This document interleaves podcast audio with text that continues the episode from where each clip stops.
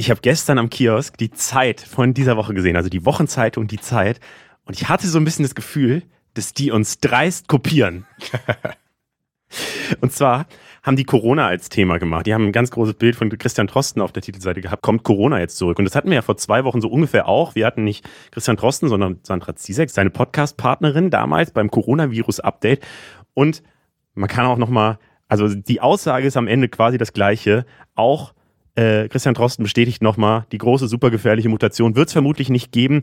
Er gibt soweit Entwarnung, was das angeht. Und was ich besonders gut fand, er sagt selber, er trägt selbst, also er plant zumindest diesen Winter zum Selbstschutz keine Maske mehr zu tragen, weil er sich nicht in der Risikogruppe sieht. Ähm, und er hat sich auch nicht mehr weiter impfen lassen nach dem dritten Mal. Ja, waren wir First Mover. Wir Wirklich? waren zuerst. Aber man kann natürlich auch sagen, ich meine, gut, Corona ist wahrscheinlich überall gerade ein bisschen Thema. Vermutlich. wir sind nicht die Einzigen mit dem Thema. Aber vielleicht, wenn ihr wissen wollt, was in zwei Wochen in der Zeit steht, dann äh, müsst ihr diesen Podcast hören. Vielleicht ist es ja das Update zum äh, frauenfeindlichen, kriminellen Andrew Tate. Über den reden wir nämlich diese Woche unter anderem aus der Funkzentrale in Mainz. Das ist, was die Woche wichtig war.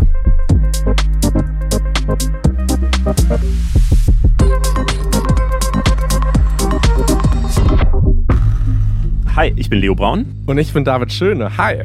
Diese Woche geht es um Bettwanzen. In Paris soll es gerade nur davon wimmeln.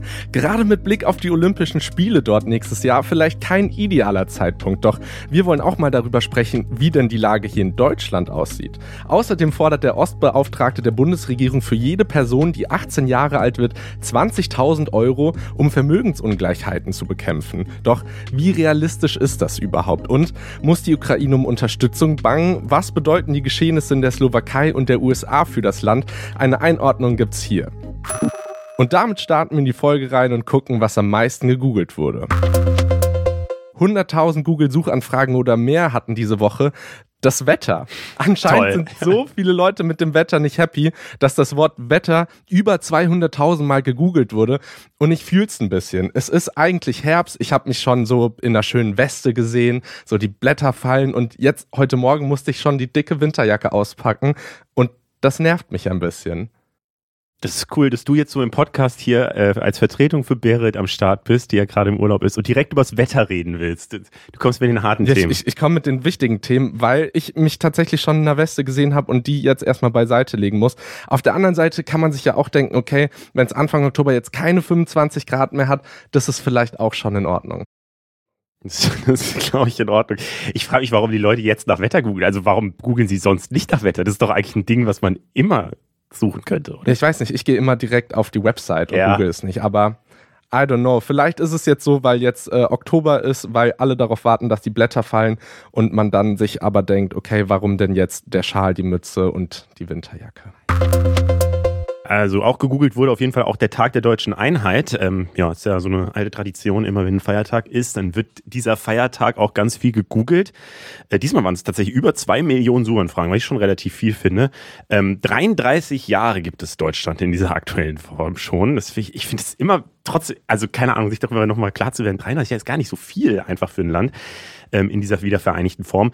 Und ja, ich finde es dann aber auch immer wieder krass zu sehen, wie wenig Einheitsgefühl es am Ende dann doch gibt. An vielen Stellen sieht man ja die Ungleichheit immer noch, zum Beispiel was das Einkommen zwischen Ost und West angeht, was die Rente, äh, die Durchschnittsrente angeht, was Vererbungen und so weiter angeht. Und äh, ja, so gleich verteilt ist es alles noch nicht. Und deswegen finde ich es so ganz interessant, was der Vorschlag von dem Ostbeauftragten diese Woche war, der eben äh, die Startchancen von jungen Menschen angleichen will.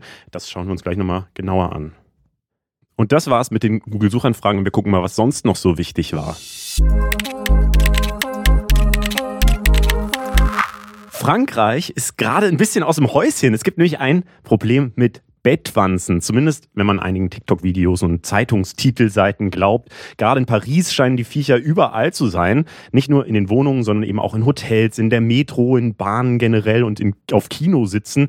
Also wirklich irgendwie überall. Ich weiß nicht, David, hast du die Videos gesehen? Ja, also sie wurden mir auch ausgespielt, aber ich skippe sowas immer direkt, weil ich bin, finde, Spinnen sind schon so an der Grenze. Ich glaube, damit komme ich klar. Aber sobald es kleiner wird und sobald irgendwie Insekten, da habe ich irgendwie, ja, keine Ahnung, so, so eine Angst, die ich nicht definieren kann und deshalb geht es immer ganz schnell weiter. Das kann ich sehr gut verstehen. Also jeder, der diese Videos nicht gesehen hat, ich finde es am schlimmsten, diese Leute, die ihren Körper zeigen, die dann voll mit diesen Bettwanzenbissen sind und wo manche kriegen ja dann so Pusteln und so und es sieht sehr unappetitlich aus und für mich hat es auf jeden Fall eine neue Angst freigespielt und bin sehr glücklich, dass es das hier noch nicht so gibt. Aber wir haben uns so gefragt, gibt es wirklich hier nicht so. Also ist, ist Bettwanzen wirklich so ein Problem, das an der Ländergrenze zu Frankreich aufhört oder äh, schwappt die Panik vielleicht auch gerade ein bisschen rüber nach Deutschland? Ähm, diese Frage stellen wir uns und ähm, ja, Darüber wollen wir mit jemandem reden, der sich damit auskennt, nämlich mit Dr. Erik Schmolz. Er ist Fachbereichsleiter für Gesundheitsschädlinge und deren Bekämpfung beim Umweltbundesamt. Hallo Erik. Hi. Ich habe es mal aus der Panik schon mal ein bisschen äh, vorbereitet und ein bisschen durchgelesen. Also das Bundes, äh, Umweltbundesamt sagt ja eben, Bettwanzen können sich nicht nur auf Polstern verstecken, also nicht nur im Bett, sondern eben auch hinter Bilderrahmen, hinter Lichtschaltern, hinter Tapeten, Fußleisten und so weiter. Ja, und allein bei dieser Vorstellung äh, kriege ich überall Juckreiz. So, wie viel Sorgen müssen wir uns denn machen in Deutschland, dass es hier auch so eine Bettwanzenplage geben könnte? Wir haben auch in Deutschland ein Bettwanzenproblem. Das sind nicht nur die Franzosen, die eins haben.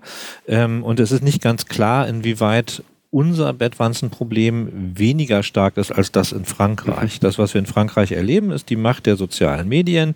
Äh, jemand äh, filmt eine Bettwanze oder das, was er für eine Bettwanze hält in der U-Bahn und äh, dann geht das eben viral. Und man muss jetzt als Wissenschaftler sagen, die der richtige Nachweis, dass das wirklich alles Bettwanzen sind, der fehlt. Und man muss fairerweise auch sagen, die äh, Pariser Verkehrsbetriebe und auch die äh, staatliche Eisenbahn haben versucht, das nachzuvollziehen. Und in allen gemeldeten Fällen haben die nichts gefunden. Nun muss man auch sagen, klar haben die jetzt vielleicht auch kein so großes Interesse daran, was zu finden. Ich würde mal davon ausgehen, dass die ähm, Verkehrsbetriebe schon ein Interesse daran haben, äh, dass das Problem, dass sie das Problem in den Griff kriegen. Ähm, was man aber auf jeden Fall in Deutschland sagen kann, ist, auch wir haben Bettwanzen. Das, ähm, es gibt nur keine vernünftige Statistik darüber, wie viele Bettwanzenbefalle in Deutschland es in Deutschland gibt. Und insofern ist es schwer, das mit Frankreich zu vergleichen. Mhm. Äh, ich habe jetzt aber trotzdem gelesen, also ich habe auch gesehen, der französische Gesundheitsminister sagt ja zum Beispiel auch, es gibt gar keinen Grund zur Panik. Ähm, es wird also Frankreich wird nicht von Bettwanzen überflutet. Ähm, trotzdem gibt's ja zum Beispiel 65 Prozent mehr Einsätze gegen Bettwanzen von Kammerjägern als letztes Jahr in diesem Jahr. Also so ein bisschen Hinweise darauf zumindest, dass es mehr wird, äh, kann man eben schon ablesen. Und ich glaube, also ich meine auch vom Umweltbundesamt gelesen zu haben, dass es mehr wird in Deutschland. Wie ist denn das? Woran erkenne ich denn, dass ich Bettwanzen habe, wenn das ja alles sein könnte? Mhm. Also, also vielleicht ein Wort zu, zu den Statistiken noch. Ähm, also ich bezweifle auch gar nicht, dass, dass das Problem vielleicht schlimmer wird und das kann auch in Deutschland gut sein und dafür gibt es auch verschiedene Gründe. Ähm, es, ich sage nur, in Deutschland gibt es eben keine belastbaren Zahlen, die das, ähm, an denen man das ablesen könnte. Woran erkenne mhm. ich, dass ich Bettwanzen habe? Ähm, Erstmal ist auffällig, wenn man gestochen wird. Das sind häufig Stiche, die so in einer Reihe oder, oder in, in Gruppen auftreten. Das liegt daran, dass die Bettwanze immer erstmal rumprobiert, wo die beste Stelle ist zum Stechen. Ähm, aber allein das ist noch nicht wirklich ein Hinweis. Das könnten auch Flohstiche sein oder im Sommer zumindest ja auch Mücken. Ähm, aber was ein deutlicher Hinweis ist, ist, wenn man ähm, kleine schwarze Punkte auf dem Bettrahmen zum Beispiel hat. Das ist ähm, der Bettwanzenkot. Ähm, das sind so, sieht aus wie kleine Tintensprengsel. Und wenn man sowas hat, dann ähm, sollte man zumindest mal prüfen lassen, ob man einen Bettwanzenbefall hat. Oh Gott, oh Gott, oh Gott. Äh, ich denke da ja immer dann direkt daran, was mache ich, wenn ich merke, okay, ich habe Bettwanzen, weil in meinem Kopf sehe ich mich schon umziehen, aber das kann ja nicht die Lösung sein. Äh, was mache ich, wenn ich Bettwanzen habe? Die Antwort ist super einfach. Ich rufe einen Schädlingsbekämpfer an. Was, was man auf keinen Fall machen sollte, ist versuchen, das alleine in den Griff zu kriegen. Man wird daran scheitern. Man muss sich vorstellen, Bettwanzen ist, ist ein Problem, dass man, das ein bisschen ist wie Zahnschmerzen. Wird von alleine nicht besser und man sollte einen Profi zu Rate ziehen. Sind denn eigentlich Bettwanzen ein bisschen gefährlich, wenn Sie das jetzt so beschreiben, dass sich da irgendwie reingebohrt wird in die Haut und so? Dann denke ich natürlich sofort an Zecken und da kann ja Borreliose äh, übertragen werden. Ist es bei Bettwanzen, gibt es da auch so eine Gefahr? Nein, zum Glück nicht. Ähm, und das ist, glaube ich, auch das, was der, der Gesundheitsminister in Frankreich meint, wenn er sagt, bitte keine Panik, ähm, dass er, dass damit gemeint ist, es gibt keine Gefahr einer Epidemie. Bettwanzen können keine Krankheiten übertragen, das ist nicht bekannt. Und damit sind sie halt schon auch eine andere Kategorie von Problemen als sagen wir Zecken, die eben Borreliose übertragen können oder Frühsommer Meningoenzephalitis oder solche Dinge. Ähm, was der französische Gesundheitsminister aber auch gesagt hat, im zweiten Satz ist, trotzdem ist es die Hölle, Bettwanzen zu haben. Das sind zwar nur Lästlinge, die, die, die nerven, weil sie einen stechen, aber es ist wahnsinnig schwer, die wieder loszukriegen und deswegen muss man auch einen Profi rufen. Vielleicht zum Abschluss, du sagst, es gibt nicht so viele Statistiken dazu und so. Trotzdem, ja, gibt es eben Hinweise darauf, dass es mehr wird. Warum eigentlich? Also was ist denn der Grund? Ich habe gelesen, nach dem Zweiten Weltkrieg gab es auch schon mal so ein Problem mit Bettwanzen, dann hat man das aber eigentlich in den Griff gekriegt und jetzt tauchen die aber immer wieder mehr auf. Warum?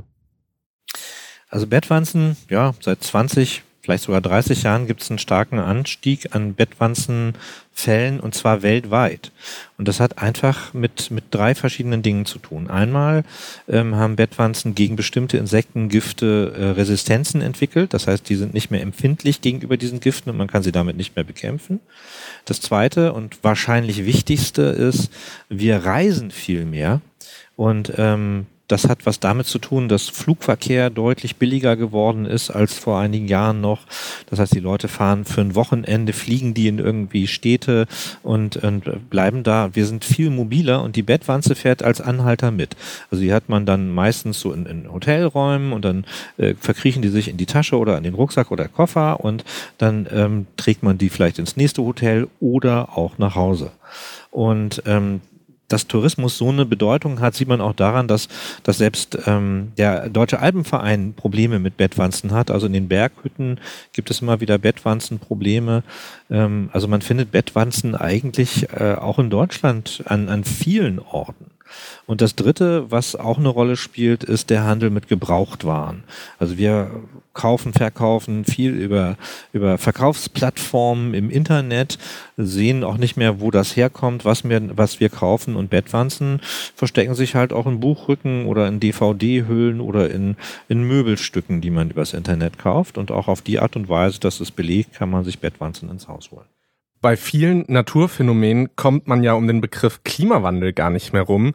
Ist das hier auch ein Grund oder ausnahmsweise mal nicht? Ja, die, das hat ausnahmsweise mal tatsächlich mit Klimawandel nichts zu tun. Ähm, tatsächlich hat es was mit Globalisierung zu tun und damit, dass wir mobiler sind als früher und, und schneller über weitere Strecken ähm, unterwegs sind. Ne, also man muss sich vorstellen, die Zahl der Leute, die einen Wochenendtrip nach, nehmen wir mal Paris, nach Paris gemacht haben, war vor 30 Jahren sicherlich kleiner als heutzutage.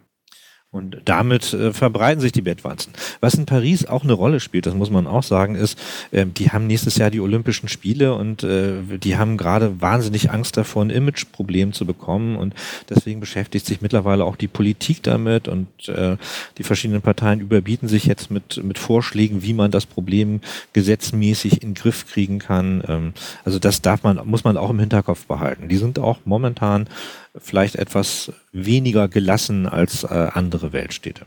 Und ich glaube, es ist generell so, wenn ein Thema im Internet einmal viral gegangen ist, dann, dann bestärkt sich es auch immer selber, so wie Sie es am Anfang beschrieben haben, dass dann jedes Insekt gleich zu einer Bettwanze gemacht wird und man sofort den Panikmodus hochfährt. Genau, also man muss ja sehen, ne? die, die Videos, die man von Bettwanzen hat, sind ein bisschen wie UFO-Videos. Also es ist alles so ein bisschen unscharf und verwackelt und man weiß nicht genau, ob es das ist, was man denkt, dass es ist. Ich will nicht sagen, dass es keine Probleme gibt in Paris, ja? also nicht falsch verstehen. Die haben Bettwanzenproblem, möglicherweise ist es auch ein bisschen stärker als in Deutschland, aber wir haben keinen Grund zur Panik. Da gebe ich dem Gesundheitsminister Frankreichs recht. Und sie sind nicht gefährlich. Das, das hake ich mir am meisten ein und freue mich sehr stark darüber. Vielen Dank, Dr. Erik Schmolz vom Umweltbundesamt. Gerne. Am Sonntag wird in gleich zwei Bundesländern gewählt, in Hessen und in Bayern. Und beide Wahlen checken wir jetzt mal ganz kurz ab, weil solche Landtagswahlen noch immer ganz gut zeigen, wie gut oder schlecht bestimmte Parteien gerade generell ankommen. Und manche reden bei den Wahlen jetzt sogar von so einer Art Midterms in Deutschland. Wichtig ist das aber auch, weil einige Hauptakteure der beiden Wahlen auch Personen sind, die auf Bundesebenen regelmäßig für Gesprächsstoff sorgen. Aber erstmal eins nach dem anderen. Ja, wir fangen mal mit Hessen an, würde ich sagen. Aktuell regiert da die CDU und die Grünen zusammen in der Koalition. Die SPD möchte das natürlich ändern und schickt deswegen eine ja, prominente Kandidatin ins Rennen, nämlich die Bundesinnenministerin Nancy Faeser. Besonders gut geklappt hat das allerdings für sie bisher nicht. Das zeigen zumindest die Umfragen. Da steht die SPD aktuell nur bei 17 Prozent, genauso viel wie die AfD und die Grünen.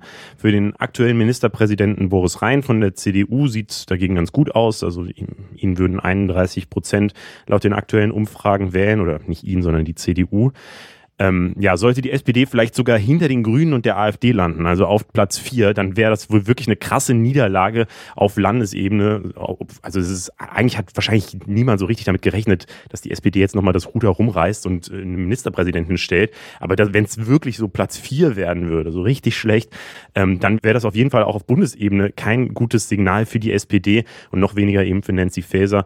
Und ich weiß nicht, ich höre immer mal wieder so ein paar Diskussionen von Leuten, die die Frage stellen, ob sie dann überhaupt noch Bundesebene Innenministerin bleiben sollte oder so. Aber ja, so tief sollten wir jetzt in die Diskussion nicht reingehen, weil es einfach noch ein bisschen früh ist. Es wurde ja noch nicht mal gewählt. Das passiert am Sonntag und äh, bisher ist natürlich noch alles offen. Ja, in Bayern sieht es ein bisschen anders aus, denn da geht natürlich die CSU mit Markus Söder als klarer Favorit ins Rennen. Das war ja quasi schon immer so, aber vor 20 Jahren hat die Partei zum Beispiel noch 60 Prozent der Stimmen erreicht und konnte quasi alleine regieren. Vor fünf Jahren waren es dann nur 37,2 Prozent und damit das schlechteste Ergebnis der Partei seit 1950.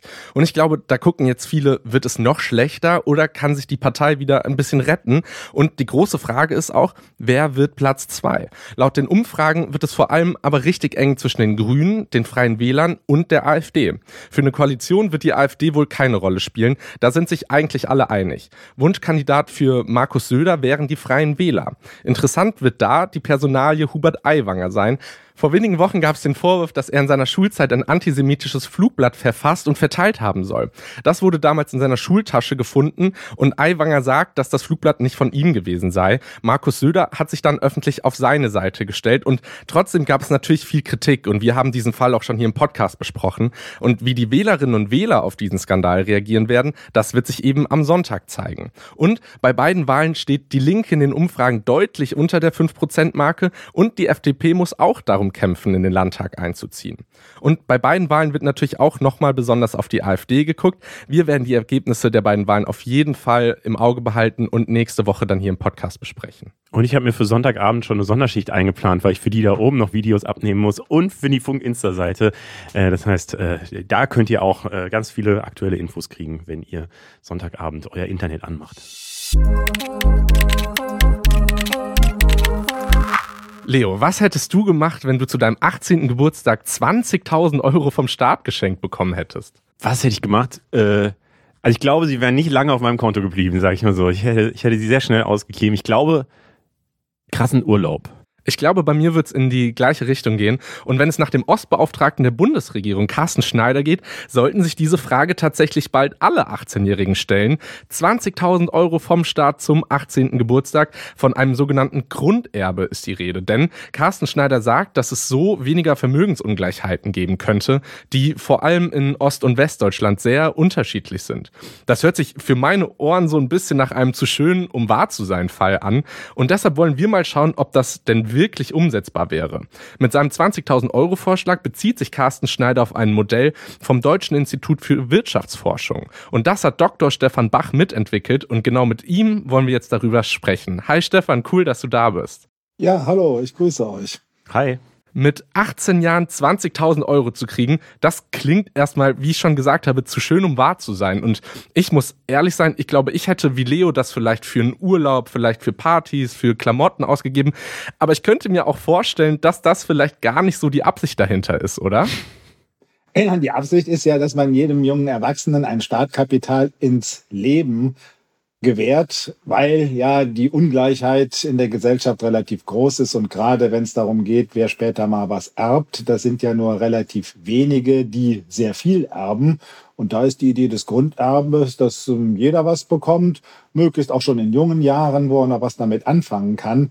Was er dann damit anfängt, das ist ihm natürlich dann grundsätzlich erstmal überlassen. Die Frage ist natürlich, ob man dann dieses äh, Grunderbe, dieses Startkapital an bestimmte Verwendungen bindet. Also eben kein Urlaub, kein Konsum, sondern eben als Risikovorsorge für die Ausbildungsfinanzierung, für die äh, Start in die Selbstständigkeit oder für Wohneigentumsbildung, Altersvorsorge etc. Das wäre natürlich dann noch genauer zu diskutieren.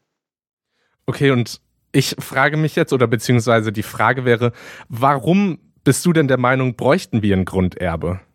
Äh, wir haben ja sozusagen diesen Vorschlag erstmal so analysiert, ohne dass wir da jetzt so hundertprozentig dahinter stehen, aber die Diskussion gibt es ja schon längerem.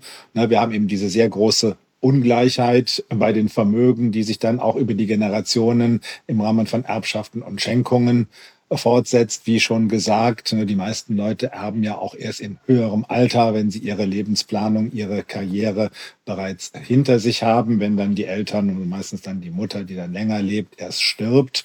Und nur wenige bekommen wirklich viel als Erbe, auch schon in jungen Jahren. Und um dem so ein bisschen entgegenzuwirken und dann auch sozusagen in der Vermögensverteilung mal ähm, so einen Impuls äh, zu setzen, dass auch wirklich alle Leute grundsätzlich was bekommen, egal was sie dann letztlich damit machen.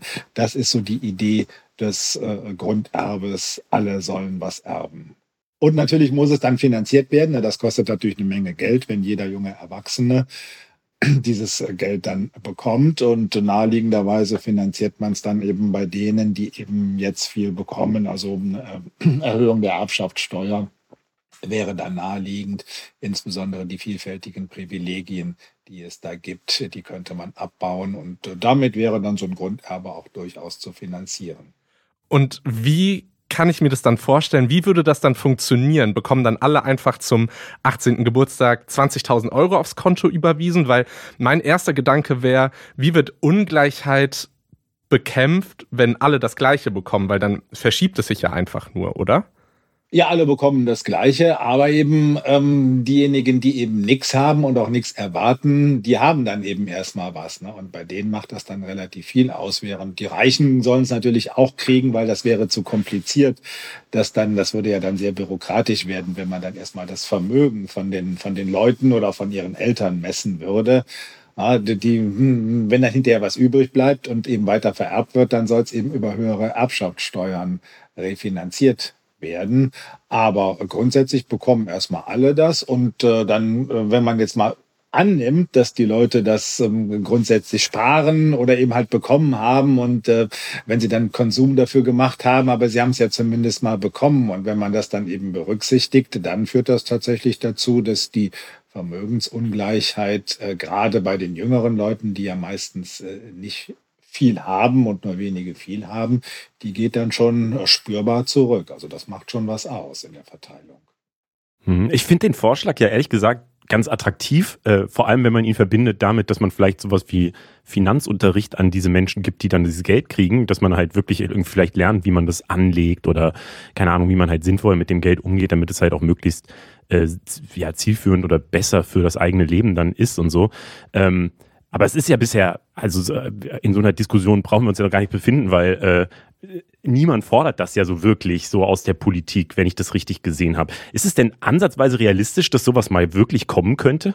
Ja, diese Vorschläge gibt's ja schon immer mal wieder und in der letzten Zeit, also siehe hier Carsten Schneider, der Ostbeauftragte, der das natürlich aus der Perspektive von Ostdeutschland sieht, wo die Vermögen eben aufgrund der historischen Hintergründe deutlich niedriger äh, sind. Das ist sozusagen der erste Spitzenpolitiker in Deutschland, der das mal in die Diskussion gebracht hat. Es gibt aber auch in anderen Ländern vergleichbare Modelle. In Großbritannien gab es mal so ein Modell vor 10, 15 Jahren eingeführt. Das ist dann allerdings nicht so fortgesetzt äh, worden, nachdem dort die Regierung gewechselt hat. In den USA gibt es einzelne Bundesstaaten, die sowas Ähnliches machen. Auch in der CDU wird das übrigens äh, diskutiert. Die nennen das dann auch Startkapital. Also es ist schon durchaus so, dass es da in vielen politischen äh, ähm, äh, Gremien und Richtungen durchaus Überlegungen in diese Richtung eben geht. Einfach eben, wie gesagt, um den, um äh, den Leuten eben erstmal so ein gewisses Grundkapital, so eine Grundkapitalausstattung zu gewähren. hängt natürlich jetzt auch von der Höhe ab, wie weit man da eben kommt. Wenn man natürlich mehr macht, dann wird es eben für den Staat relativ teuer und dann ist das eben nicht mehr so ohne weiteres zu finanzieren. Aber wir hatten da mal so eine Größenordnung von 20.000 Euro genannt. Das ist ja schon mal durchaus äh, was. Äh, und äh, wie gesagt, man kann das ja dann auch mit Verwendungsauflagen versehen, wenn man den Leuten nicht so richtig zutraut, das vernünftig äh, zu verwenden, macht die Sache dann allerdings ein bisschen aufwendiger und bürokratischer. Und das ist dann eine Größenordnung 20.000 Euro, die ist durchaus für den Staat zu finanzieren über, muss natürlich dann die Steuern erhöhen auf hohe Vermögen oder auch hohe Einkommen, aber das wäre noch einigermaßen realistisch das ist spannend, dass du sagst, dass es realistisch ist, weil aus meiner Perspektive ist das nicht nur was, 20.000 Euro, sondern wenn ich an mich zurückdenke oder an jetzt äh, Leute denke in Zeiten der, der Inflation, dann ist 20.000 Euro einfach richtig, richtig viel. Und deshalb sind wir gespannt, wie es da weitergeht. Danke, Dr. Stefan Bach vom Deutschen Institut für Wirtschaftsforschung. Danke dir. Die Nobelpreise wurden vergeben. Wir wollen da natürlich auch einen kurzen Überblick geben und wir starten mit dem Friedensnobelpreis. Der gilt ja so als der wichtigste politische Preis der Welt und der geht in diesem Jahr an die Iranerin Nargis Mohammadi. Sie kämpft für die Rechte und gegen die Unterdrückung von Frauen im Iran, für Menschenrechte und die Freiheit von allen und sitzt dafür aktuell im Gefängnis. Sie hatte Ende letzten Jahres bei den großen Protesten im Iran einen Bericht veröffentlicht, der gezeigt hat, wie das iranische Regime anscheinend Foltermethoden anwendet. Ja, die Situation von Frauen im Iran haben wir hier im Podcast ja auch immer mal wieder thematisiert im letzten Jahr. Mit dem Preis sollen jetzt auch die Hunderttausenden Menschen im Iran gewürdigt werden, die gegen die Unterdrückung kämpfen. Meiner Meinung nach ein absolut starkes Zeichen, was das Nobelkomitee damit sendet. Die anderen Preise gehen wir auch kurz durch, auch wenn ich da gar nicht so viel zu erzählen kann. Der Medizin-Nobelpreis geht an ein Forscherteam, das mRNA-Impfstoffe erforscht hatte und in der Entwicklung von diesen Impfstoffen, die wir ja alle noch von Corona kennen. Der Chemie-Nobelpreis geht an Leute, die Quantenpunkte entdeckt und synthetisiert haben. Diese Quantenpunkte werden auch als künstliche Atome bezeichnet und sind wohl vor allem in der Nanotechnologie wichtig, also zum Beispiel in modernen Bildschirmen, LED-Lampen, Solaranlagen oder Quantencomputern werden die angewendet. Der Physiknobelpreis geht an drei Teilchenforscher. Einer davon forscht auch in Deutschland, was viele toll finden, weil das eben zeigt, dass deutsche Unis noch richtig wegweisende Forschung machen können, was ja manche bezweifeln, aber es funktioniert noch. Ja, und äh, die haben eben eine Methode gefunden, wie man Lichtblitze machen kann, die nur Attosekunden lang sind, also Trillionenstel Sekunden, was ja in der Teilchenforschung wohl wichtig ist. Und der Literaturnobelpreis geht an den norwegischen Autor John Foss oder John Fosse. Ich weiß gar nicht genau, wie man ihn ausspricht. Aber ja, das waren die Nobelpreise. Herzlichen Glückwunsch an alle, die einen gewonnen haben. Ich finde es ehrlicherweise, man kann damit manchmal nicht so richtig was anfangen, wenn man so diese Liste mit Namen kriegt oder so, die man alle wahrscheinlich noch nie gehört hat. Aber es ist halt, also Wissenschaft ist so wichtig und das ist, finde ich, so die eine Woche, wo alle mal auf die Wissenschaft drauf gucken und wo diese Leute wirklich gefeiert werden, die da so krasse Forschung machen und die Welt so wirklich krass nach vorne bringen. Und das finde ich extrem schön und extrem toll, dass das gibt. Und deswegen, ja, finde ich es auch gut, dass der Nobelpreis so einen krassen Rang hat, einfach in, auch in der Medienöffentlichkeit und so. Und das unterstützen wir hier, glaube ich, immer gerne. Zwei Personalien von der AfD haben diese Woche für Schlagzeilen gesorgt und ja, da müssen wir, glaube ich, mal drüber reden, weil das sind echt wilde Stories.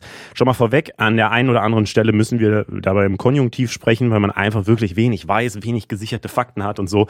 Und es klingt dann vielleicht ein bisschen kryptisch, verzeiht uns das bitte, aber weil die Lage gerade einfach noch sehr unklar ist, ist es halt unsere Aufgabe natürlich, das da korrekt auszudrücken. Und zwar, erstmal geht es um AfD-Chefin Alice Weidel. Die tauchte bei einer Wahlkampfveranstaltung in Möttlerreuth am Tag der deutschen Einheit für die Bayernwahl gar nicht persönlich auf und hat nur eine Videobotschaft geschickt, in der sie sagte, sie wären zwar gern da gewesen, aber sie könne es nicht. Um ihre Abwesenheit zu erklären, habe dann einer der Veranstalter gesagt, Weidel sei in einem Safe House, dürfte dieses nicht verlassen und müsse bis auf weiteres untergetaucht bleiben. Es hieß, es gäbe Sicherheitsbedenken. Niemand wusste damals also, wo Weidel war. Bis jetzt, am Donnerstag, bis gestern. Da haben dann JournalistInnen beim Spiegel recherchiert und die haben tatsächlich in einem Artikel den Aufenthaltsort von Alice Weidel veröffentlicht, nämlich Malotze, Mallorca. Sie ist auf Mallorca. Nach äh, diesen Spiegelinformationen ist sie eben auch nicht in einem Safehouse oder so, sondern in einem Strandrestaurant an der Ostküste gewesen. Und das am Tag der Wahlkampfveranstaltung in Bayern, zu der sie eben nicht gegangen ist. Ja, und mit den Infos hat dann der Spiegel die AfD konfrontiert. Und daraufhin hat ein Sprecher von Alice Weidel erklärt, am 23. September, also vor ungefähr zwei Wochen, habe es einen Zitat, sicherheitsrelevanten Vorfall bei Frau Weidel und Hinweise auf, ich zitiere, einen Anschlag auf ihre Familie gegeben. Die eigene Wohnung war für Weidel dann angeblich nicht mehr sicher, sodass sie in ein Safehouse musste. Natürlich wurde aus Sicherheitsgründen nicht gesagt, wo sich das befindet. Und tatsächlich bestätigt die Schweizer Polizei, wo Alice Weidel wohnt, dass es am 23. September einen Polizeieinsatz in ihrem Haus gab.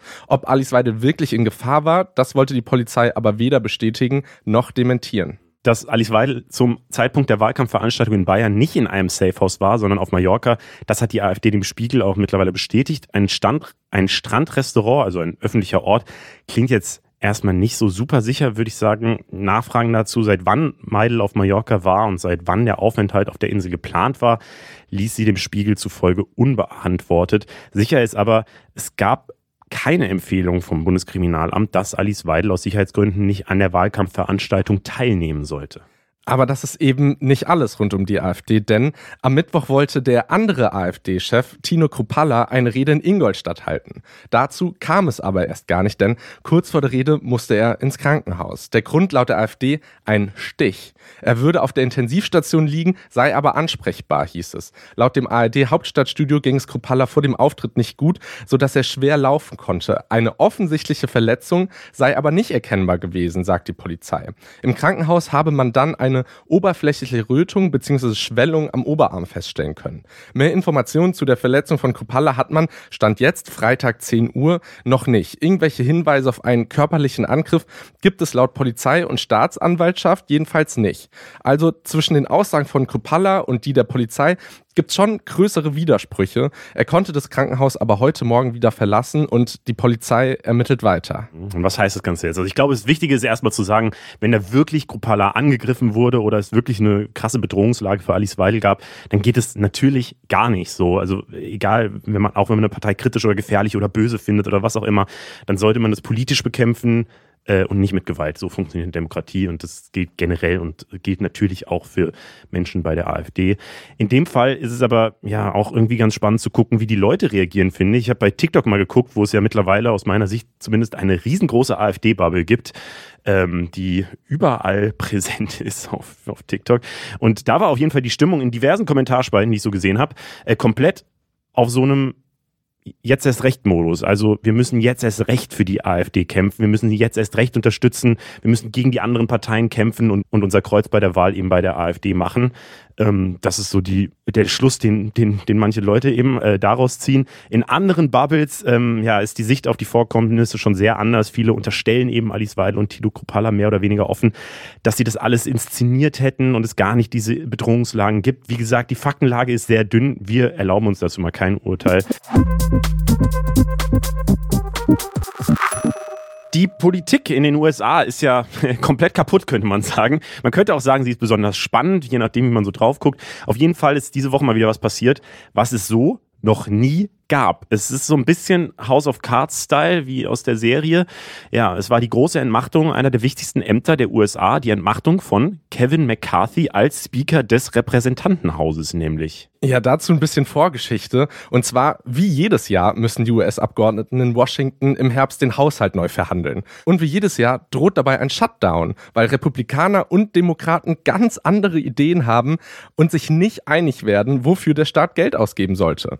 Und ein Problem am System der USA ist halt, dass es gerade eine Demokratenregierung gibt, aber das Repräsentantenhaus in republikanischer Hand ist, beziehungsweise sie dort die Mehrheit haben und das den Haushalt verabschiedet. Das bedeutet, beide Parteien müssen sich einig sein und das sind sie sehr selten. Und dann droht eben ein Shutdown. Und wenn der kommt, heißt das, in den USA funktioniert nichts mehr. Die Menschen, die im öffentlichen Dienst arbeiten, werden nicht mehr bezahlt und Sozialhilfen werden eingefroren. Und das ist dieses Jahr eben nicht anders. Aber dieses Jahr kommen noch der Ukraine-Krieg dazu, die Inflation und interne Streitigkeiten bei den Republikanern, die die Sache noch mal komplizierter machen. Und das Besondere ist eigentlich, dass es bis Sonntag so aussah, als hätte das Repräsentantenhaus die Krise vermeiden können. Es äh, ist nämlich so, dass der Chef des Repräsentantenhauses, der damalige Chef, Kevin McCarthy eben, ein Republikaner, der hat einen Kompromiss vorgeschlagen an die Demokraten nach dem Motto, wir finden jetzt eine Übergangslösung für die nächsten Wochen, damit der Staat erstmal weiter funktionieren kann. Und der großen, den großen Streitpunkt zwischen den beiden Parteien, also das Geld für die Ukraine ist das, das entscheiden wir dann später. Das hat dann auch soweit ganz gut weil darauf konnten sich alle außer einem Abgeordneten der Demokraten und rund zwei Drittel der Republikaner einigen. Also das wäre dann zumindest eine Mehrheit gewesen. Aber das Verrückte daran ist, ähm, mit dieser Einigung waren eben ein kleiner Teil der Republikaner überhaupt nicht happy. Die wollten auf keinen Fall mit den Demokraten zusammenarbeiten. Und um sich zu rächen für diesen Verrat, dass es da einen Kompromiss geben sollte, haben eben die Hardliner aus McCarthys Partei einen Antrag gestellt, um ihn zu entmachten. Und man muss ja dazu sagen, überhaupt Chef dieses Repräsentantenhauses zu werden, war verdammt schwierig für McCarthy. Der brauchte nämlich 15 Wahlgänge, um überhaupt Chef werden zu können. Und dafür musste der dem rechten Flügel bei den Republikanern große Zugeständnisse machen. Und naja, zum ersten Mal in der Geschichte der USA ist der Antrag für die Entmachtung des Chefs des Repräsentantenhauses durchgegangen. Mit nur acht Stimmen aus dem Lager der Republikaner, aber halt ausgerechnet mit den Stimmen der Demokraten, die ihm jetzt quasi in den Rücken gefallen sind. Und und seitdem ist es so, dass eine der zwei Kammern des Kongresses, also Senat und Repräsentantenhaus, keinen Chef mehr haben. Und bis dahin ist die US-Politik auch erstmal lahmgelegt. Und das bedeutet, dass es vielleicht doch zu einem Shutdown kommen könnte. Ja, also es ist nicht mehr so lange Zeit. Ich glaube, acht Wochen haben die noch Zeit, eine Einigung zu finden. Ähm, was ich jetzt ja ganz spannend finde, ich habe ein paar Analysen dazu gelesen, die relativ klar sagen, dass es eben zeigt, damit habe ich ja auch angefangen, so wie kaputt die demokratische Kultur in den USA gerade ist. Weil ähm, da wird eben jetzt jemand mit Kevin McCarthy abgestraft, weil er einen Kompromiss gefunden hat. Und offenbar geht es diesen acht Hardlinern aus der Republikanischen Partei eben gar nicht so sehr darum, ja, eine gute Lösung für das Land zu finden oder so, sondern äh, viele sehen es so, dass es denen nur um Selbstdarstellung geht. Und das finde ich schon nochmal eine ganz neue Qualität, finde ich, gerade, dass es eben auch so Beef in der eigenen Partei gibt und nicht mal mehr dieses Republikaner gegen Demokraten-System, was man in den USA ja mittlerweile schon gewohnt ist.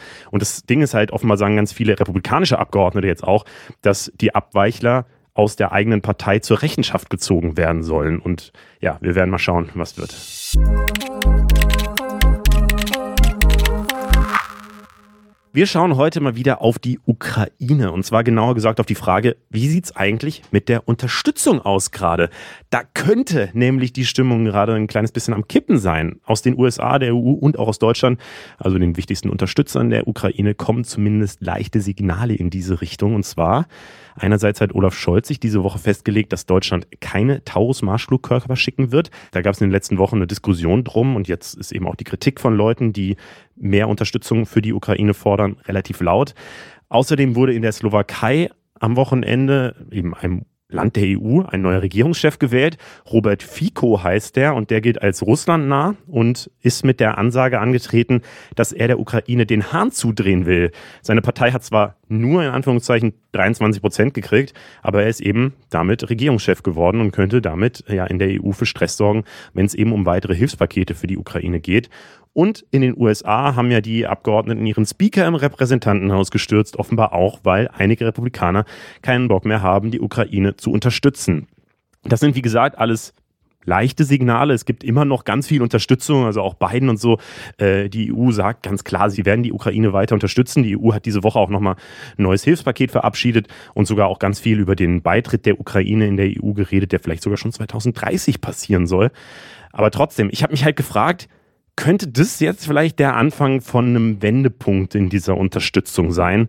Darüber sprechen wir jetzt mit André Frank vom Kieler Institut für Weltwirtschaft, das mit dem Ukraine Support Tracker ein Auge darauf hat, wer auf der Welt wie viel der Ukraine bisher gegeben hat. Moin, André. Moin. Erstmal vielen Dank für die Einladung. Ähm, wie siehst du denn die Entwicklung in der Slowakei und in den USA, was die Ukraine-Hilfe angeht? Also muss die Ukraine befürchten, weniger Support zu bekommen? Äh, erstmal muss man unterscheiden, ähm, ich glaube, zwischen langfristigen Sachen und kurzfristigen, ähm, kurzfristigen Entwicklungen. Langfristig muss man sagen, dass die Unterstützung der Ukraine momentan wesentlich besser ausschaut, als das im ersten Kriegsjahr zum Beispiel der Fall war. Ähm, bis vor einem halben Jahr waren die Hilfszusagen noch sehr unregelmäßig. Die Zeitpunkte waren nicht abgestimmt. Die Ukraine konnte also nicht richtig mit den, mit den Hilfen planen und rechnen. Und ähm, mittlerweile haben unserer Arbeit nach aber neun Geberländer und auch die EU mehrjährige Hilfsprogramme im Wert von mehreren Millionen, teilweise auch mehreren Milliarden Euro für die nächsten Jahre zugesagt. Äh, darunter ist zum Beispiel auch ein Programm von Deutschland, ähm, das der Ukraine Ertüchtigungshilfe, also auf gut Deutsch militärische Hilfe, äh, über 10 Milliarden Euro bis 2027 zugesagt hat. Und die EU hat auch noch eine große Finanzspritze im Wert von über 50 Milliarden Euro schon verabschiedet. Ähm, also die langfristige Unterstützung der Ukraine ähm, sieht gut gesichert aus, sieht wesentlich besser gesichert aus, als das im ersten Kriegsjahr der Fall war. Und deswegen machen diese, diese kurzfristigen ähm, oder diese, diese relativ aktuellen Entwicklungen in der langfristigen Sache jetzt vielleicht erstmal nicht so viel Probleme, wie man denken sollte. Mhm, das heißt, ja, wir können uns da entspannen und äh, der Ukra die, ja, die Hilfen der Ukraine sind langfristig erstmal gesichert. Entspannung ist natürlich immer so eine Sache. Man sollte das, was vor allem in der, in der Slowakei geschieht, vielleicht ein bisschen im Hinterkopf behalten, ein bisschen ein kritisches Auge drauf haben. Ähm, wenn man sich die, die Wahl von, von äh, Robert Fico genauer anschaut, ist das problematisch für die Ukraine oder für die, für die, für die, sagen wir, die Hilfen, die die Ukraine aus der Slowakei bekommt? Meiner Einschätzung nach ist es eher nicht problematisch. Ähm, begründen kann man das einfach mit dem, mit dem Spendenverhalten der Slowakei. In absoluten Zahlen ist die Slowakei schlichtweg kein großes Geberland. Ähm, und was eine Sondersituation ist, die versprochenen Militärhilfen vor allem wurden schon geliefert. Also 99, 100 Prozent, darunter auch zum Beispiel ähm, ähm, äh, Kampfjets, die von der Slowakei versprochen wurden, wurden schon geliefert. Ähm, das heißt, es wird Robert Fico einmal schwer, schwer fallen, versprochene Sachen zurückzuziehen, weil die Dinge schon in der Ukraine angekommen sind. Und wie gesagt, in, in absoluten Zahlen gesprochen, ist die Slowakei schlichtweg kein, kein großes Geberland. Der, der Großteil der Spenden, wie auch schon gesagt wurde von dir, ähm, kommen aus der EU. Das sind europäische Hilfspakete oder aus den USA. Das heißt, der, der, der, der Impact, die Auswirkung ähm, diese, dieses Kurswechsels hier wird nicht so groß sein. Ähm, weil du, weil du einen Wahlkampfslogan ähm, von Robert Fico angesprochen hattest, er hat auch ein Zitat gegeben, das war, dass die Slowakei keinen Schuss Munition mehr liefert. Ähm, das ist auch nicht dramatisch. Die Slowakei hat sowieso nur geringe Mengen an Munition an die Ukraine abgegeben. Der Großteil der Munition kommt auch hier aus den USA und aus der EU. Das sind teilweise 10, 20, 30, 40, 50-fach Mengen von dem, was die Slowakei der Ukraine gegeben hat. Das heißt aber nicht zwangsläufig, dass man, dass man äh, die ganze Entwicklung nicht beobachten sollte. Ähm, es wird vor allem in ähm, Putins letzten, die, die, die relativ aktuellen Reden und in der russischen Propagandamaschine mehr dieses Narrativ gefahren, dass die, der Westen wird der Unterstützung müde und die Länder ändern ihre Meinung und unterstützen die Ukraine nicht mehr so arg. Und das wird natürlich auch von Populisten genutzt, besonders von Rechtspopulisten in der EU. Ähm, deswegen sollte man das im Hinterkopf behalten. Man sieht das mit Ungarn ähm, zum Beispiel, dass es auch immer so ein Kandidat ist. Ähm, aber die großen Geberländer auch in der EU, Deutschland ähm, zum Beispiel, Frankreich, ähm, da sehen wir eher keine Tendenzen, dass Rechtspopulisten so viel Regierungsgewalt bekommen, dass der Gesamt-EU-Kurs äh, sich wandeln könnte. Okay, jetzt hört sich das natürlich aus ukrainischer Sicht zumindest etwas erleichternd an, wenn wir in die Slowakei schauen. Aber jetzt gab es halt auch diese Entwicklung in den USA. Und USA ist natürlich um einiges größer und natürlich auch um einiges finanzstärker, militärisch stärker als die Slowakei. Sind dort die Sorgen eventuell größer, dass von der USA da irgendwas zu befürchten ist? Man, ich würde sagen, die Sorgen sollten nicht so groß sein. Ähm, einerseits, äh, das das würde ich an zwei Punkten festmachen. Der erste Punkt ist, kontroverse Themen werden in der USA immer zum Wahlkampf benutzt. So wie auch jetzt. Ähm, die Ukraine-Hilfe spaltet das Land. Die Republikaner, die Demokraten haben da andere Ansichten. Ähm, wir haben besonders gesehen, dass es hier auch wieder populistische Nachrichtensender sind wie Fox News zum Beispiel, die versuchen, Stimmung gegen die Ukraine zu machen, indem sie vor allem den Kostenaspekt hervorheben und sagen, okay, das kostet uns zu viel, ähm, langsam ist auch mal gut, wir müssen den Geldhahn irgendwann zudrehen. Unsere Zahlen sagen aber ganz klar, dass die Unterstützung der USA, vor allem am, wenn man es am BIP misst, das sind nicht mal 0,3, das sind glaube ich knapp 0,33 Prozent. Ähm, und damit steht die USA im internationalen Ranking auf Platz 16 von 42. Ähm, da sind auch wirtschaftlich große Länder vor den USA, also Norwegen, Deutschland, Großbritannien, die alle gemessen am BIP mehr machen. Deswegen halten wir diese, dieses Kostenargument, was vorgebracht wird, ähm, das ist ein, das ist Stimmungsmache, es ist ein vorgeschobenes Argument im Wahlkampf. Ähm, deswegen mm, machen wir uns oder würden wir sagen, da sollte man sich nicht so viele Sorgen machen. Der zweite Punkt ist, ähm, besteht begründet sich auf einer, auf einer, auf einer, auf einem technischen Detail, wie die USA ähm, ihre Hilfspakete verabschiedet. Ähm, auf gut Deutsch funktioniert das so, der Kongress verabschiedet ein, ein, quasi eine große Rechnung, wo viele verschiedene Geldtöpfe drauf sind. Und dann bekommt zum Beispiel der Präsident bekommt einen Geldtopf und das, das restliche Verteidigungsministerium bekommt einen weiteren Geldtopf. Und ja, man muss sagen, in dem Übergangshaushalt, der jetzt, ähm, der jetzt verabschiedet wurde und der die, der die Finanzierung bis zum 17. November sichert, dieser Übergangshaushalt enthält keine Unterstützung für die Ukraine. Aber es wurde auch in anderen Punkten gekürzt. Das muss man dazu auch sagen. Also die Ukraine war nicht der einzige Streitpunkt. Ähm, und eben weil diese, diese Hilfspakete in den USA so anders funktionieren, spielt der Zeitpunkt, wann die die großen Gesetze im Kongress verabschiedet wurden, keine oder nicht so eine große Rolle, weil es am Ende eben ausschlaggebend ist, wann der Präsident an seinen Geldtopf hingeht und tatsächlich dieses Geld in konkrete, in konkrete Hilfspakete umwandelt. Von denen hat man sehr, sehr regelmäßig was, dass zum Beispiel, wenn jetzt wieder ein neuer, neuer, neues Meeting auf Rammstein oder ähm, Biden fliegt äh, oder Biden und, und Zelensky treffen sich, dass dann wieder ein neues Hilfspaket von der USA verabschiedet wurde. Das ist dann am Endeffekt der ausschlaggebende Punkt, wann die, die Geldsumme, die der Präsident bekommen hat, tatsächlich in Hilfen umgewandelt wird. Und das zieht sich aber über das komplette Jahr hinweg, über das komplette Haushaltsjahr der USA. Deswegen äh, machen jetzt paar Wochen mehr oder weniger, ähm, wann, wann der Kongress den nächsten äh, Ukraine Supplemental Act, das ist der Name von diesem Gesetz, wann das verabschiedet wurde, paar Wochen mehr oder weniger machen da eigentlich nicht so viel aus. Ähm, wichtig ist, wann das Geld, was der Präsident zum Beispiel bekommt, am Ende in konkrete, in konkrete Hilfspakete umgewandelt wird. Alles klar, wir bleiben weiter an dem Thema dran. Vielen Dank, André Frank vom Kieler Institut für Weltwirtschaft. Sehr gerne.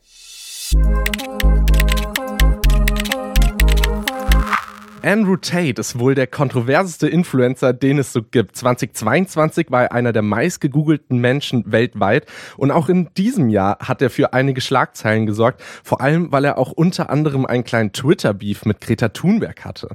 Bekannt wurde er aber vor allem durch seine frauenfeindlichen Äußerungen in den sozialen Medien, die viele natürlich gar nicht cool finden. Es gibt aber auch viele vermeintlich junge Männer, die ihn feiern, weil er sich als absoluten Gewinner darstellt. Mit seinem Geld, seinen trainierten Körper und seinen fetten Autos. Die letzte große Story, die man dann von ihm gehört hat, war aber rund um den Jahreswechsel zu 2023, denn dort wurde er in Rumänien wegen Verdacht auf Menschenhandel festgenommen. Jetzt hat aber unser Format der Biograf mal geschaut, wie er denn zu dem wurde, der er heute ist. Und das fanden wir spannend und deswegen ist Melly Schöpf da. Sie ist die Redakteurin der neuen Folge. Hi Melly. Hi. Kannst du uns kurz abholen, was ist denn seit Andrew Tates Festnahme passiert? Genau, also das Bild ist ja quasi einmal quer durchs Internet gegangen, wie Andrew Tate in Handschellen aus seinem Haus geführt wurde. Ähm, und danach war er erstmal in Untersuchungshaft. Der Vorwurf war eben, wie du gerade schon meintest, Menschenhandel und Vergewaltigung. Und die Untersuchungshaft wurde dann aber im April 2023 umgewandelt vom rumänischen Gericht in einen Hausarrest. Ähm, da musste er dann erstmal quasi daheim bleiben äh, hat von da aus aber natürlich fleißig weiter Videos produziert. Und dieser Hausarrest wurde auch aufgehoben. Ähm, er steht jetzt quasi noch unter einer gerichtlichen Maßnahme, in der er das Land Rumänien nicht verlassen darf, darf sich aber insofern frei bewegen in Rumänien, muss sich ab und zu polizeilich melden. Ähm, genau, diese Maßnahme gilt jetzt bis Anfang Oktober. Und was dann passiert, muss das Gericht entscheiden. Er ist ja insofern sehr kritisch zu sehen, weil er halt eben sich sehr gerne frauenfeindlich äußert. Und umso erstaunlicher ist es vielleicht oder vielleicht auch gerade nicht, dass er sehr viele junge Männer als seine Volkschaft hat, sage ich mal. Also es gibt sehr viele, die Andrew Tate feiern, die sein Mindset feiern, die seine Einstellung feiern. Aber warum ist das denn so? Ja, das ist die große Frage, ne, die wir uns alle stellen. Wenn man sich äh, die Inhalte von Andrew Tate anschaut, dann stößt es bei vielen Leuten erstmal auf Widerstand, bei gen mindestens genauso vielen Leuten würde ich sagen, aber auch eben auf Zustimmung. Und das ist die Frage, die wir uns bei der Folge auch gestellt haben, wie konnte er denn so erfolgreich werden? Und ich habe dazu auch mit äh, Tate Jüngern quasi gesprochen und habe sie gefragt, hey, was ist denn das, was dich an Andrew Tate so krass fasziniert? Ne? Warum denkst du, das ist irgendwie ein cooler Typ? Und die Antwort ist so, ähm, so relativ profan und damit auch schon fast ein bisschen enttäuschend. Oft sind es einfach junge Männer, die sich aus irgendeinem Grund ein bisschen zurückgelassen fühlen von der Gesellschaft. Einer der Leute, mit denen ich gesprochen habe, hat mir zum Beispiel die Antwort gegeben, ähm, er wurde von seiner Freundin verlassen und dann ähm, im Liebeskummer ist er auf Andrew Tate-Inhalte gestoßen. Ne? Und dann gibt es natürlich, wenn man so in so einer verzweifelten Situation ist, erstmal Rückhalt, wenn dir jemand, wenn dich jemand erstmal so positiv, positiv bestärkt, einfach dafür, dass du erstmal ein Mann bist in dieser Gesellschaft. Und die ja auch sagt, hey, die Gesellschaft ist daran schuld, äh, dass es bei dir gerade nicht so gut läuft. Ne? Also das ist ja quasi, ähm, Andrew Tate ist ja auch knallharter Verschwörungstheoretiker. Er redet immer davon, dass alle in der Matrix leben und diese Matrix muss man eben verlassen und in der Real World ankommen. So heißt auch seine, seine Online-Plattform ja mittlerweile. Und ähm, ja, da stößt man natürlich in eine Kerbe, wo man so sagt, hey, erstmal, du bist nicht schuld, dass es bei dir vielleicht gerade nicht so gut läuft, aber jetzt zeige ich dir auch noch, wie es gleich besser läuft. Es ist gleich vorbei, quasi, wenn du mir jetzt folgst und 50 Dollar im Monat überweist. Ja, und ohne jetzt zu sehr auf euer Video zu spoilern, in der Recherche zu Andrew Tate, was hat dich da am meisten überrascht? Ich glaube, am meisten überrascht hat mich, dass es eigentlich, wenn man sich viele Videos von Andrew Tate anschaut, seine nicht immer konsistente Logik ziemlich doll selbst entlarvt. Also Andrew Tate sagt am Tag A die eine Sache und am Tag B eine völlig konträre Sache. Und wenn man sich die Videos anschaut, checkt man das eigentlich relativ schnell. Ähm, und trotzdem bleiben die Menschen der Meinung, dass das, was er sagt, die absolute Wahrheit ist. Und das finde ich eigentlich das Spannende daran, dass er sich die ganze Zeit selbst entlarvt, aber Leute ihm trotzdem glauben. Und eine andere Sache, die ich bemerkenswert fand, ist, dass egal welchen Vorwurf man Andrew Tate macht, er eine Antwort darauf hat. Also der ist natürlich absoluter Medienprofi, der stammelt nie und selbst wenn man ihm sagt, hey, wir haben doch hier Beweise, das und das und das ist passiert, dann sagt er, ja, aber ich habe das gemacht, weil XY. Und es gibt immer eine Antwort, egal was man ihm sagt. Mhm. Ich habe in den letzten Jahren relativ viel von Andrew Tate immer mal mitgekriegt, so am Rande. Ähm, und ehrlicherweise in den letzten Monaten nicht mehr so. Kannst du irgendwie einschätzen, ob diese Bewegung insgesamt kleiner geworden ist? Dieses ganze Incel-Thema und so, das, sind, das, ist ja ein riesen, riesen Bereich einfach des Internets. Ähm, ist der kleiner geworden oder kriege ich den einfach nicht mehr so viel mit? Ich glaube, du kriegst den nicht mehr so viel mit. Ich hatte den Eindruck auch. Ähm, und natürlich wurde er ja auch überall erstmal gesperrt. Ähm, das heißt, er selber konnte erstmal nicht so viel posten. Elon Musk hat ihn dann zurück auf ähm, GetsX, damals noch Twitter, geholt. Ähm, und da hat Andrew Tate schon noch seine 8 Millionen Follower und postet fleißig vor sich hin. Ähm, und ich glaube, dass diese Bewegung quasi im medialen, öffentlichen Interesse gerade nicht so im Fokus steht, weil gerade nicht so viel passiert ist wie jetzt eine Verhaftung oder eine Hausdurchsuchung, worüber jetzt direkt eine Berichterstattung folgen würde. Aber ähm, man muss sich schon im Klaren sein, dass die Leute da immer noch jeden Tag seine Inhalte konsumieren und er auch immer so Dinge macht. Also er hat gestern erst zum Beispiel ähm, sich die Domain university.com gekauft für angeblich eine halbe Million Dollar.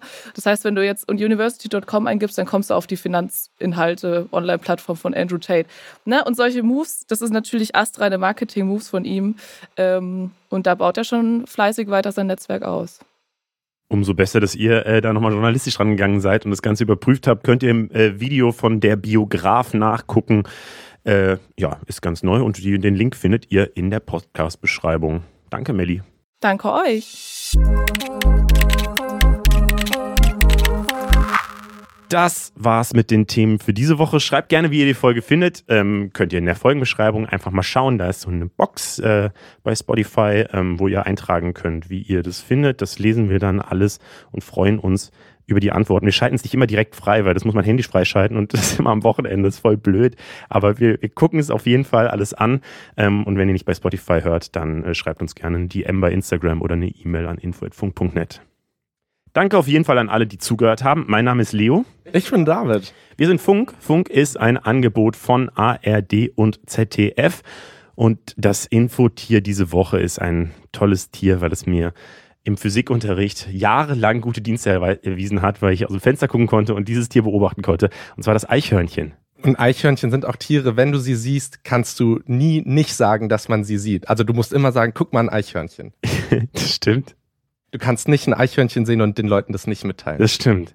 Wie ist es mit dem Sound? Muss man das den Leuten auch mitteilen? Teilt doch mal den Leuten mit, die um euch rum sind, dass ihr jetzt ein Eichhörnchen hört. Ciao. Ciao.